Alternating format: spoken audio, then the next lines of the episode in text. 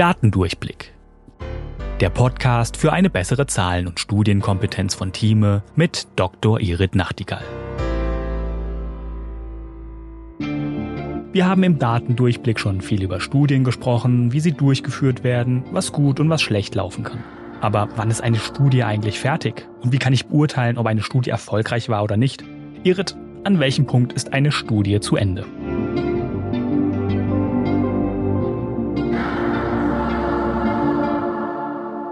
So, heute gibt's mal eine eigene Folge zu den Endpunkten.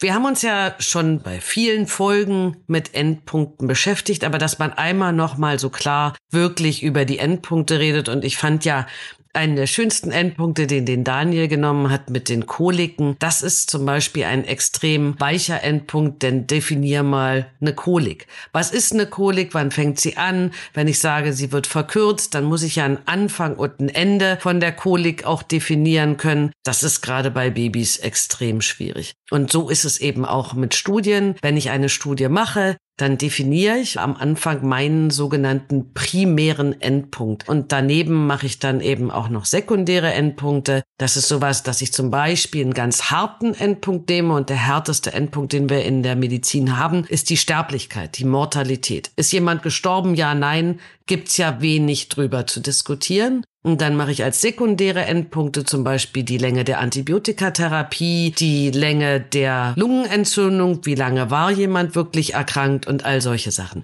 Da ist das Problem, dass all solche Parameter natürlich weich sind, weil zum Beispiel bei der Antibiotikatherapie ich ja Ärzte auf der Station habe, die schneller oder nicht so schnell absetzen. Und auch die Definition einer Lungenentzündung, auch wenn man denkt, naja, ist eine Lungenentzündung, ist eine Lungenentzündung, ist nicht so ganz leicht. Wann ist die denn fertig? Denn im Röntgenbild zum Beispiel hat man manchmal noch so Reste von der Pneumonie. Und dann sagt der eine Röntgenarzt, Radiologe schon, nee, die ist weg. Und der nächste sagt, es sind noch Reste und definiert das eben dann doch noch als Lungenentzündung. Das heißt, das sind, auch wenn es sehr schöne Parameter sind, um die es uns geht, sind eher weichere Parameter, auch sowas wie Clinical Cure. Das ist die klinische Heilung. Das hat ganz viele Dimensionen. Das heißt, das sind sogenannte weichere Parameter. Es gibt eine sehr schöne Studie, wo sich ein Pharmaunternehmen wirklich sehr viel Mühe gemacht hat, den Standard of Care, also das Standardantibiotikum mit einem neuen Antibiotikum zu vergleichen. Und sie haben in der Mortalität keinen Unterschied gehabt. Sie hatten es bei Clinical Cure, sie hatten es bei allen möglichen Sachen,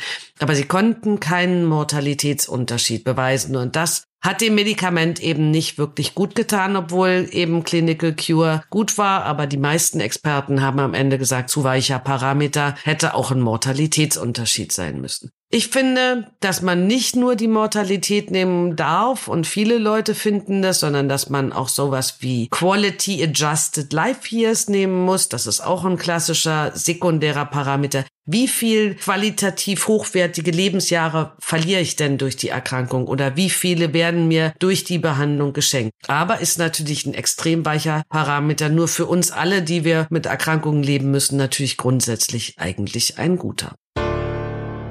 Das war Datendurchblick von Thieme mit Dr. Irit Nachtigall. Ihr habt selbst Fragen zu einem der Themen oder ihr wollt verstehen, wie bestimmte Zahlen oder Studien funktionieren? Dann schreibt uns gerne an audio.thieme.de und vielleicht ist eure Frage schon bald Thema in einer der nächsten Folgen. Wenn ihr keine Folge verpassen wollt, abonniert uns auf Spotify, Apple Podcasts oder wo ihr am liebsten eure Podcasts hört. Und wenn euch der Podcast gefällt, freuen wir uns über eine 5-Sterne-Bewertung, denn Zahlen und Statistiken sind auch für uns wichtig.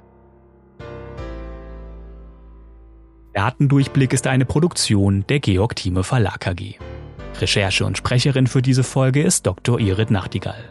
Projektleitung Nadine Spöri, Cover Nina Jenschke und ich bin Daniel Dünchem für Moderation und Produktion. Tschüss und bis bald.